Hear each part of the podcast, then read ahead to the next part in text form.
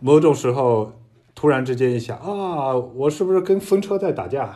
有的时候我又觉得，哇塞，我是不是我我是不是要拯救这个世界？我要拯救，嘿嘿，老杨这，是不是跟个黑暗仪式一样今天厉害了吧？厉害？我每天都很厉害，你厉害了吗？这个一个叫做基诃德的人，是不是？基诃德，不知道你说唐吉诃德，堂吉诃德，堂吉诃德，可能还没认字儿的时候啊，我妈给我讲这个事儿，她说的是堂吉诃德啊，哥哥哥。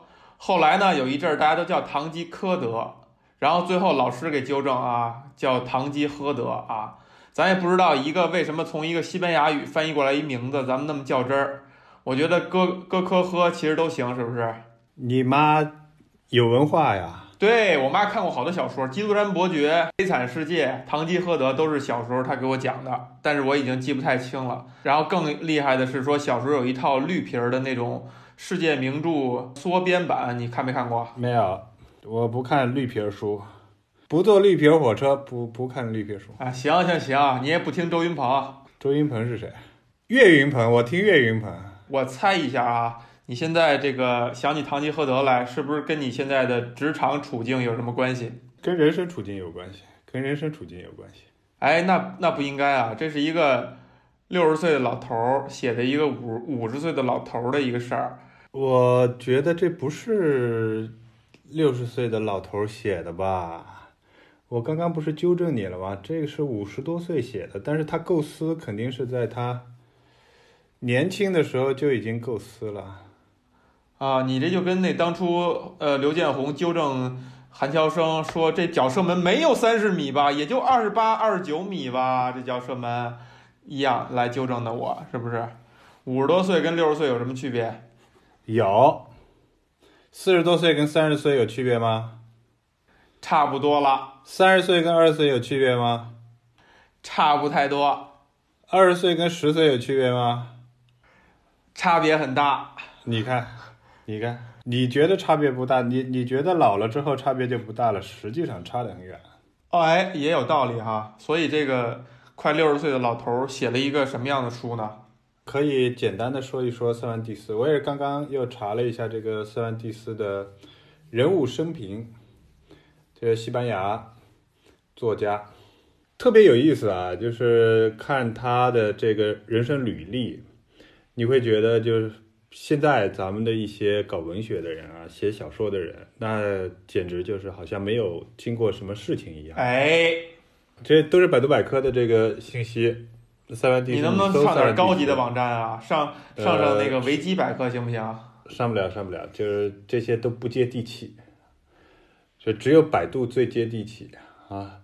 呃，实在百度不行的时候，就是搜狗和三六零。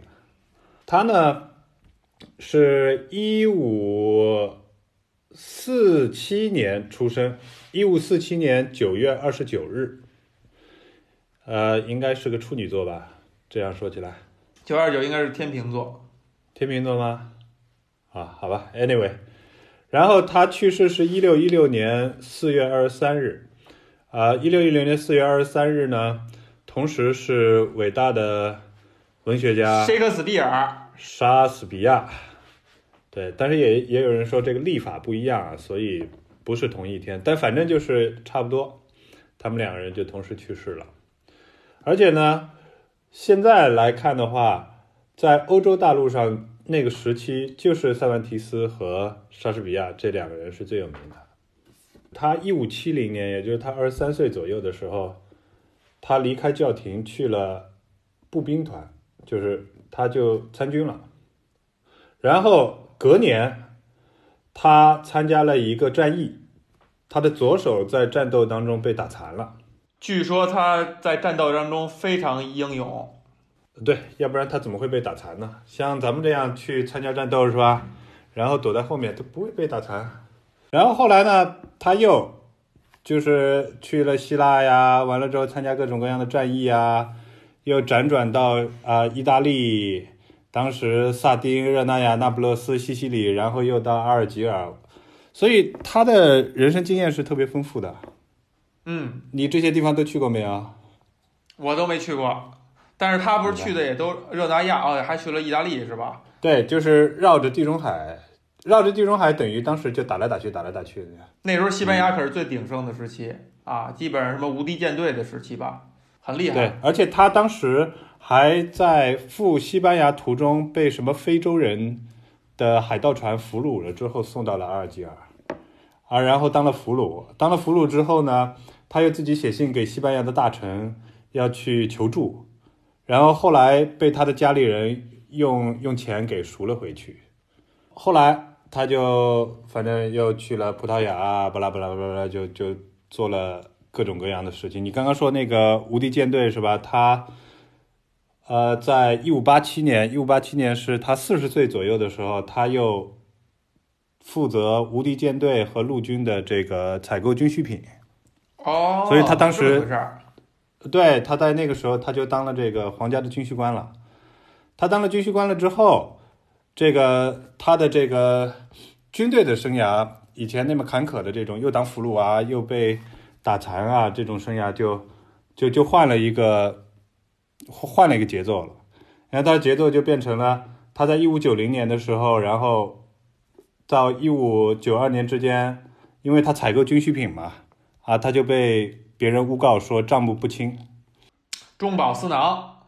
对对对对，因为做采购都是这样，咱们现在做采购也是这样的呀。是的，是的。啊，我最近跟一个做采购的这个小伙子说，就是，呃，他换了一个工作，呃，他反正原来是一个工资还比较高的这个采购，然后呢，就到了一家公司，他到了那里去了之后，他工资变低了。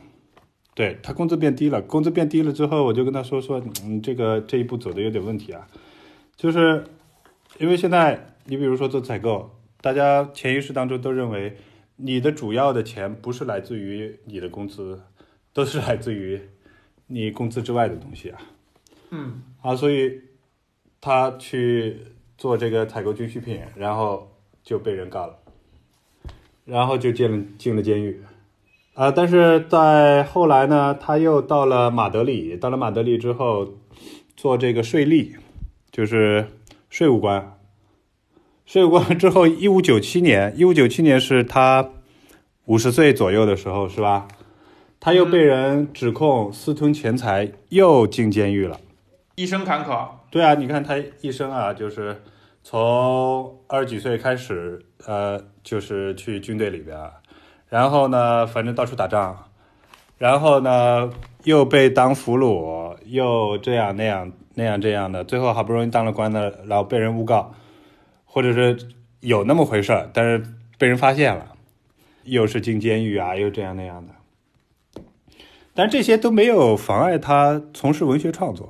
还有一部，据说他还年轻的时候还跟人决斗，就真的像那个什么贵族啊、骑士啊那种感觉去决斗。那个时候的人都跟人决斗的呀，因为那个时候的人都是跟人决斗的。那个已经赶上中世纪末期了，他已经决斗这种东西已经不合法了，就是那个叫就是伤害了，就叫呃什么就算算是罪行了。所以决斗这个事儿是一个不合法的事情，但是他就还等于说游离在法律之外的去跟人决斗，就奉行就像唐吉诃德一样，奉行老的所谓的骑士精神吧，或者说老一老一代的东西。就这个人，就是塞万提斯这个人哈，看他生平就感觉是一个特别特别耿直、特别硬的硬骨头的一个人。这个被诬告啊，还或者说什么进监狱什么的，好像也没有说就让自己就变得自怨自艾，什么就不活了。而且感觉你说，其实中国跟外国一样哈，到五六十岁了，基本上也就不怎么折腾了吧。但这个人呢，好像到五十多岁以后，突然间开始想想换个活法。他是一直在写，他从二十几岁他一直在写。他原来是想从事这个诗歌创作的，后来他觉得自己诗歌天赋不行，就是他到老，他终于说说啊，上帝也没有把这个天赋给他，就有点像这个堂吉诃德到了临终之前说啊，觉得以后大家不要从事骑士这项运动了。啊，所以他开始创作还是、哦还是很早的。这么意思啊。但你刚刚说决斗的这个事情啊，决斗的这个事情呢，其实我感觉在欧洲的整个的这个历史里边，虽然说被禁止，这样被禁止，那样被禁止，但其实发生的还是蛮多的。这就有点像，像什么呢？东北人打架夫，卡是吗？还是来是不是卡夫卡也跟人决斗？不是，没有那个普普鲁斯特，普鲁斯特，普鲁斯特。对，普鲁斯特跟人决斗过。就你想普鲁斯特那样的一个人，就是法国人，就那么喜欢说话，完了之后就啊那样的一个人，他都跟人决斗。你讲完了塞文提斯这个生平哈，你觉得他这个经历会不会让你非常触动？你得看是哪个方面了。呃，一般来讲，只要是一个人的生平，把他所有的细节都列出来，我觉得都是挺触动的，包括你的生平。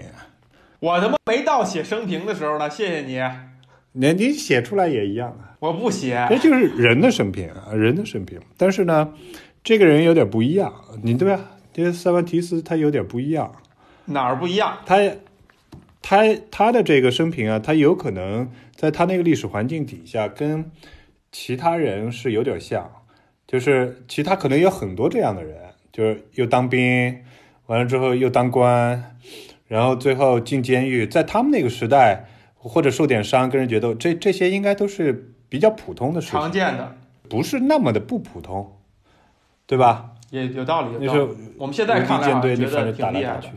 当然，他厉害的地方呢，就在于他除了这些事情之外，他还做了另外一个伟大的事情，就是写了写了这么多特别厉害的文学作品。当然了，到现在为止，咱们在呃京东上能够看到的，也就是《堂吉诃德》了。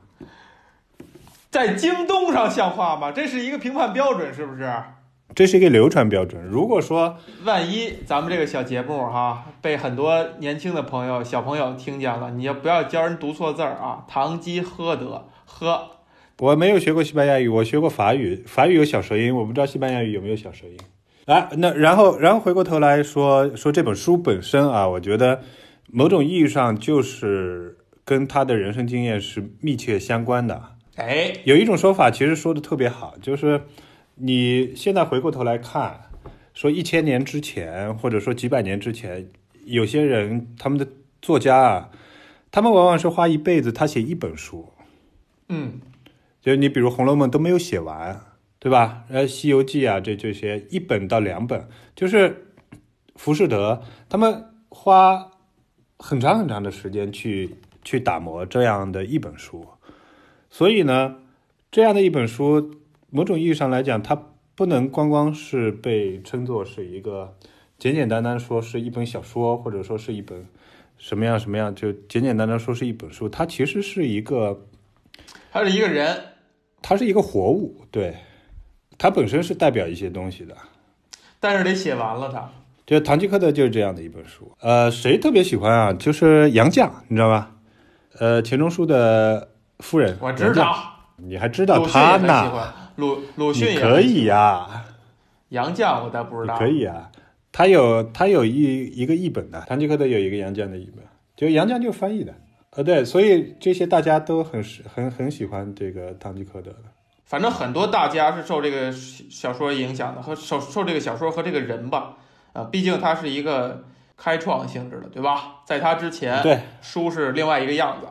因为他们说啊，我也没有研究过，就是说是第一本，呃，真正意义上的现代小说。而且你刚刚说啊，这么多人喜欢，这么多人，有一个典型的例子就是福尔摩斯。但如果谈结构的话，你像唐吉诃德，他就开创了一个，呃，唐吉诃德作为主角，然后旁边一个，呃，傻呵呵的侍从随从叫叫叫叫桑丘，对吧？桑丘啊，然后演化演化，你到福尔摩斯那边也是福尔摩斯，然后旁边一个华生，就这种故事结构。哎，你还记得咱们当初上学的时候，老师或者说咱们的那个教材是怎么给唐吉诃德盖棺定论吧？呃，我现在根本就不记得那个时候到底是怎么说这个书的了。第一啊，然后第二呢，就是，呃，像这个书，就像你说的，他其实是五十多岁才写的，然后可能是到他六十岁的时候才出版的吧，就六十多岁。所以像这样的一个书，你说小孩能看到什么样的程度？嗯，呃，有另有另外一本书可能更适合小孩看，就是《好兵帅克》。你怎么不你怎么不说那个《汤姆·索亚历险记》呀？啊，啊，对，《汤姆·索亚历险记》也是，马克吐温也也也是一样的，就是你看我们小小时候看那个那些《汤姆·索亚历险记》啊，呃，《好兵帅克》啊，就这些更有意义一点，野性的呼唤是吧？杰克·伦敦，呃，杰克伦敦，对对对，杰克伦敦我都已经是在高中的时候看的了，但是不管怎么说，就是像那些书，你看完了就看完了，因为它是一个小说，它就是一个有情节的小说，就读完了之后啊，就这么回事儿。但是堂吉诃德它它内在含义比较多，哎，就是这么来打比方吧，就是同样是一个寓言故事啊，你可以把堂吉诃德看成一个寓言故事，或者或者那个你刚刚说的这些野性的呼唤，你看作一个寓言故事，对吧？它所表达的东西是不一样的，它所涵盖的内容也是不一样的。像堂吉诃德呢，更偏向于像浮士德这样的一一类的作品，然后像野性的呼唤呢，更加偏向于当时俄罗斯的那个叫什么牛虻，对吧？就类似于那样的作品。钢铁是怎样炼成的它不？是一类。某种意义上来讲，钢铁是怎样炼成的，或者说牛虻，它们代表的是什么呢？它们代表的是某一个时期的一些特定的想法。就比如说，它代表的是你青春期，就是你在青春期当中你是这样想的。嗯它离人性并没有那么近。呃，它也代表了人性，但是它只代表了你那五年到十年的人性，啊、但是堂吉诃德是属于它代表了你更长一段时间，就是你到六十岁，你回过头来看啊、你认为书里边对基诃德长长官是一种是一种讽刺，还是一种歌颂？我觉得你不能这么简单的说，不，它肯定是都包含的，都都包含的。是，这就跟 pH 试纸一样，但是它一定不是 pH 值等于七，它一定是要么酸性一点，要么碱性一点，对不对？你可以这么认为，就是堂吉诃德，你可以把他就看作是塞万提斯本人。就是如果说这么来看的话呢，你就很难去定义说他是对他的一生是一个讽刺的态度，还是说他是觉得是一个歌颂的态度。他不可能对自己一生是一个讽刺态度，对不对？就是如果是这个前提的话，真的就像是堂吉诃德的那个序言那种感觉一样，他是包装了一个类似于什么一个自嘲的一个外壳，一个假装谦虚的一个外壳，但其实它是它是有一种非常强的优越感的，就是我比你们之前写的书都要强，我离人性都近，我我都要有一种我比你们走得更远的优越感。呃，他当时啊有一个背景，就是那个时候啊，就像咱们，比如说二十年或者三十年之前，或者十年二十年之前吧，就一批书就是写那个武侠小说的嘛，对吧？就是写说啊、有个愣头小子，完了之后捡到一本《九阳真经》，然后就能练成绝世武功的这种的。就是那时候的那个骑士小说，我估计也有点类似，就是会有一大批这样的对骑士小说。所以呢，在在咱们的这个体系里边说的也有道理，就是他当时来写这个《堂吉诃德》的时候，他肯定是说，我是一个讽刺这些其他的书这种视角的这样的一个写法。对我就不希望是说那样的，我就觉得你们那帮都是神经病，我就写我自己的。但是写着写着呢，他肯定是把自己人生当中的好多东西都给融入进去装进去了。啊，就融入进去了之后，它就变成了一本伟大的书。但是我更加愿意相信的就是，他有可能本身啊，就跟歌德写《浮士德》一样，他就是想要构筑一个一个相对来讲比较完美的故事，而然后最后把他的人生体悟都放进去。对他整个构筑这个这本小说的这个立意的时候，他他有一个立意嘛，啊，他肯定不是说我就是为了去讽刺你们这帮神经病小说，嗯，呃，然后我要证明自己的优越感，他肯定不是这样子的。他在他那个岁数来讲的话，我觉得更多的肯定是说，我有一些东西要写，我有一些东西我要去写，啊，我要去表达，而且我表达的东西呢，我觉得是更加本质的东西啊。所以我我弄一个外壳，就是骑士小说的外壳了之后，我把它给写出来。因为其实有很多人啊，他都会有这种想法，说我要我要这个用一种新颖的形式来来写东西啊。这个呢，就是说以前呢可能都是旧式小说，我现在写的叫做现代的或者说新式小说，但实际上。他那个时代可能有一千本或者一万本这样的类似的书，到现在为止都没有传下来了，他们是没有生命力的，只有这一本传下来，那说明一个什么问题？就说明这本书它本身的价值就是比其他的书要高的。你上一次读的时候是什么时候读的？那个小时候了，小时候不是说了绿皮儿了，绿皮儿你就没有这个体悟了。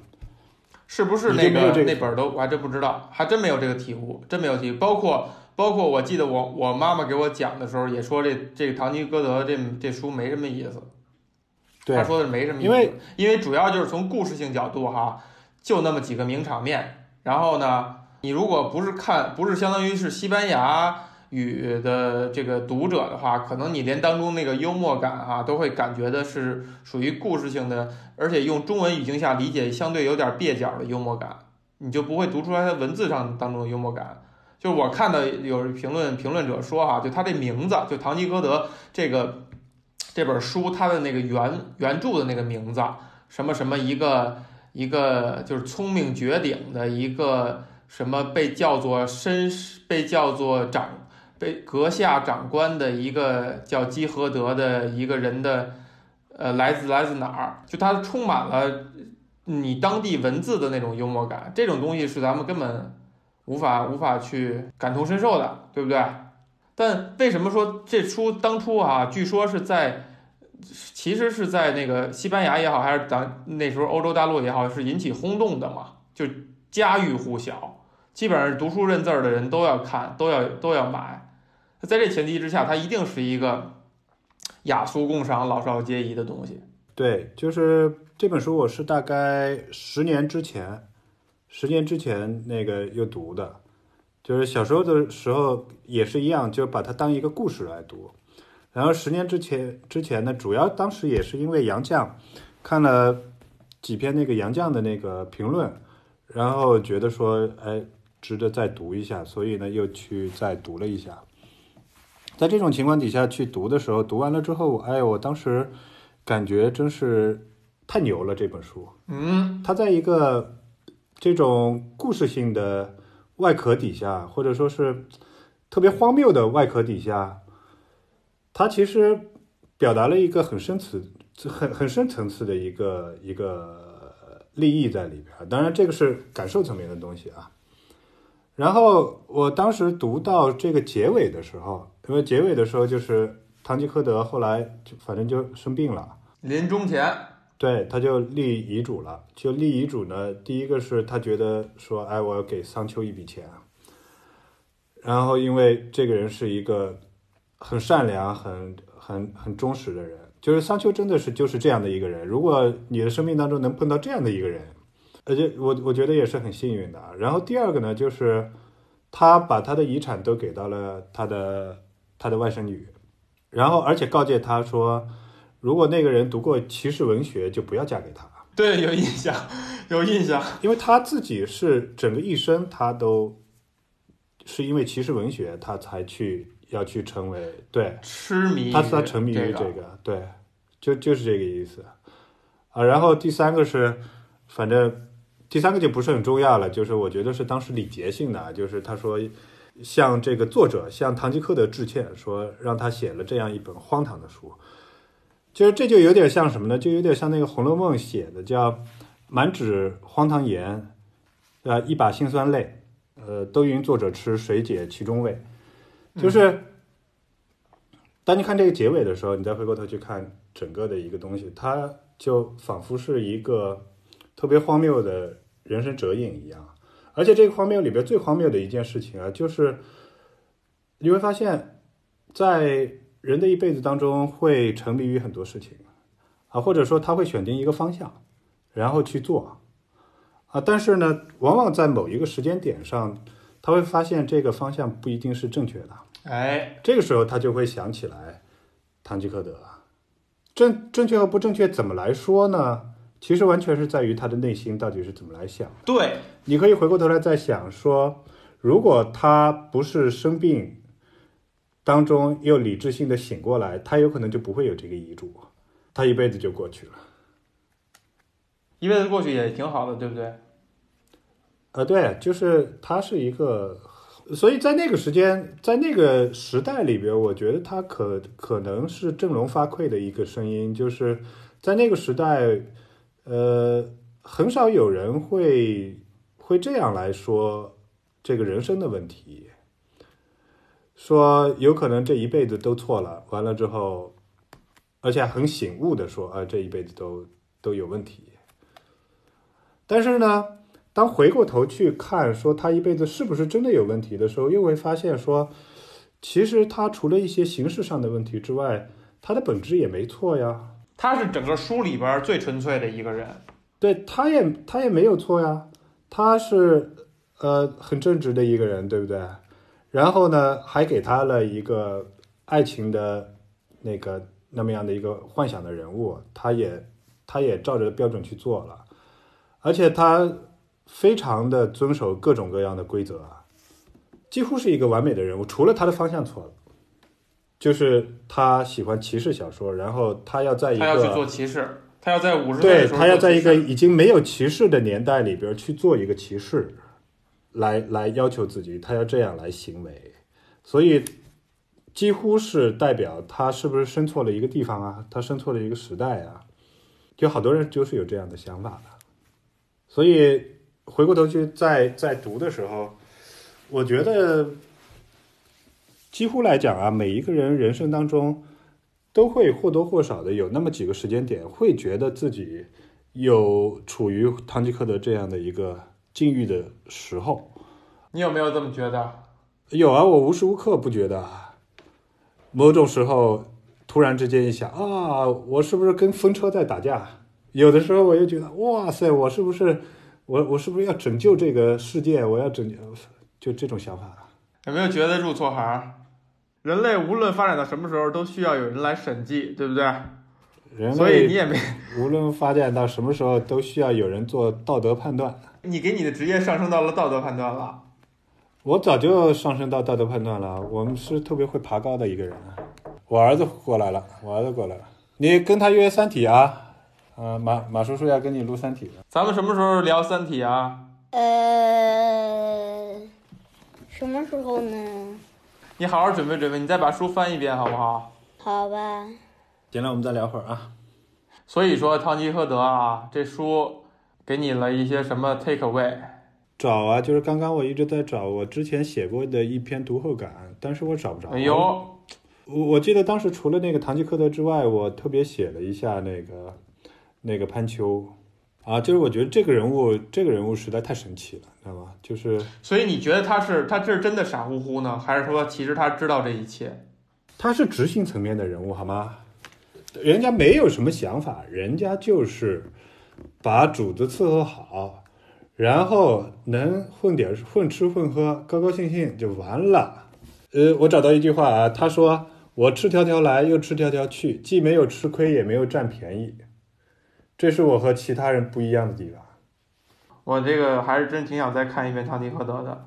哎，这本书挺好看的。这本书，这个小说，如果说让选说最厉害的，或者是我觉得最牛的十本小说，肯定会有它。据说是当年在某一个什么文学研讨会上啊，就是世界范围内的，我忘了是不是文学研讨会还是什么，请大家评选，就是影响这些作家的。书或者说认为他们认为很伟大的东西，很伟大的作品，文学作品，最后投票选下来，第一名就是《堂吉诃德》，也不奇怪，也不奇怪。就是所有的作家，特别是小说作家，他们归根结底是讲故事嘛，其实就是讲一个寓言。就是寓言这个东西，就是看跟你，呃，跟他们的人生或者跟你我的人生的这个拟合程度啊。然后呢，还有还有，当然就是呃。留白的那些地方啊，有很多伟大的作品，比如说普鲁斯特，咱们可以到时候聊一聊；然后浮士德，咱们到时候也可以聊一聊。呃，这俩我都没看过，是不是？那你对，那都是很都是很伟大的作品。你作为那个追忆似水年华是你圣经的人，你必须得聊这个啊。呃对，就是像《追忆似水年华》或者像《浮士德》这样的作品，它就跟你说的一样，就是它不是雅俗共享的那种作品，对，这它针对。的是某一类的人，不是所有的人都会喜欢。你比如像那个《尤利西斯》的作者，乔伊斯，就就不喜欢，也有可能因为他们是同一个时代，他就是不喜欢这个《追忆似水年华》，而且有很多人他读不进去。那浮士德也是一样，它也是一个类型化的东西。那么堂吉诃德呢，跟你说的一样，就是雅俗共享。它雅俗共享在哪儿呢？而且它特别容易击中这些作家的心，就是因为每一个作家，从某种意义上来讲，他们做的不是那些实实在在的东西，他们不像木匠一样，说我打一个家具，我就能实打实的看见它在那儿是的，啊。他们他们做的很多的事情，他们其实就是在跟风车去做斗争的。最后他们出来什么样的东西，他们也不知道。往往就是一个作家写了一辈子，最后在临死之前，他可能会有这样的一个想法，就是说我靠，我这辈子不做作家就好了。然后，对吧？他会跟他的侄女说：“你以后不要嫁给一个作家。”哎，这个说的很有意思，这个很有意思。因为他他是他是虚一个相对来讲比较虚的一个东西啊，那他是不是就相当于没活得太明白啊？你要这么想的话，但同时来讲呢，他又他又是很真实的明白的，对他又是挺明白的，他他不明白，他是一个很真实的、很真实的，然后很算也算比较高级的一个一个，但是没有推到最前面那一步。对对你是觉得是堂吉诃德这样雅俗共赏，然后但是外壳更俗一点的东西更好，还是像什么追忆似水年华、不俗这不俗种这种不俗，啊？谁俗呢？谁俗呢？这什么叫外我壳俗啊？嗯，好，堂吉诃德好还是追忆似水年华好？你能这么说好和坏吗？你你活了这么多年，你怎么你更喜欢哪个？你别你别废话，较什么劲？我都喜欢，哪只能带一本上孤岛，带哪本？只能带一本上孤岛。我当然我当然不拿任何这两本啊，那你拿什么呀？我带一本《金刚经》啊。有一种说法是说什么呢？就是就是可能众所周知的堂吉诃德哈是是上下两部分啊，其实就是两本书。据说是第一本出版以后引起轰动，有一种说法是大家都出他的什么后续假的书伪作，给堂吉诃德编结尾编后半部分，然后塞万提斯自己看不下去了。自己说：“嘿，那不行啊，那怎么能让你们捞了好处啊？”他又卯足力气又写了一本，啊，所以我们我们其实后来看到这堂吉诃德呢，是把这两本儿给混编在一起，但它在出版顺序上，其实在写作顺序上其实是有先后的。你怎么看这件事情？因为一个作品如果从构思上的完整性，跟它其实分两步，甚至是有一些场外因素，比如说这东西火了，受人爱戴了，包括它后半部分，其实很多那种打破所谓打破第四堵墙也好，还是叫什么也好，他他谈他后半部分在这个小说里的人物去谈这本书，它都是有一些场外因素影响的，也就是说，他创作的时候可能并不是一个完整的构思，一个完整的表达，它是有中断的，它是有演进的。你觉得这样是会影响了他在你心目中的评价的，还是说会拔高了他在你心目中的评价？这个外部环境纷纷扰扰，跟他自己有什么关系呢？啊，对一般人来讲是不一样的，对天才来讲是一样的。天才根本就不在乎你到底是什么样的素材，什么样的创作环境。你觉得塞万提斯是个天才吗？当然，absolutely，天才就是二十岁的时候写的东西，他之后五十多岁的时候他超越不了。你对于天才的定义实在太令我感到失望了。你只定义了二十岁的天才，没有定义五十岁的和六十岁的天才。有的人比较晚熟，天生之才。对啊，他天生的呀，对吧？他告诉你什么时候显现了吗？四十岁、五十岁、六十岁、八十岁，什么时候显现了吗？钟南山八十几岁还在那儿，还还在抗疫第一线呢。谁呀？钟南山 啊。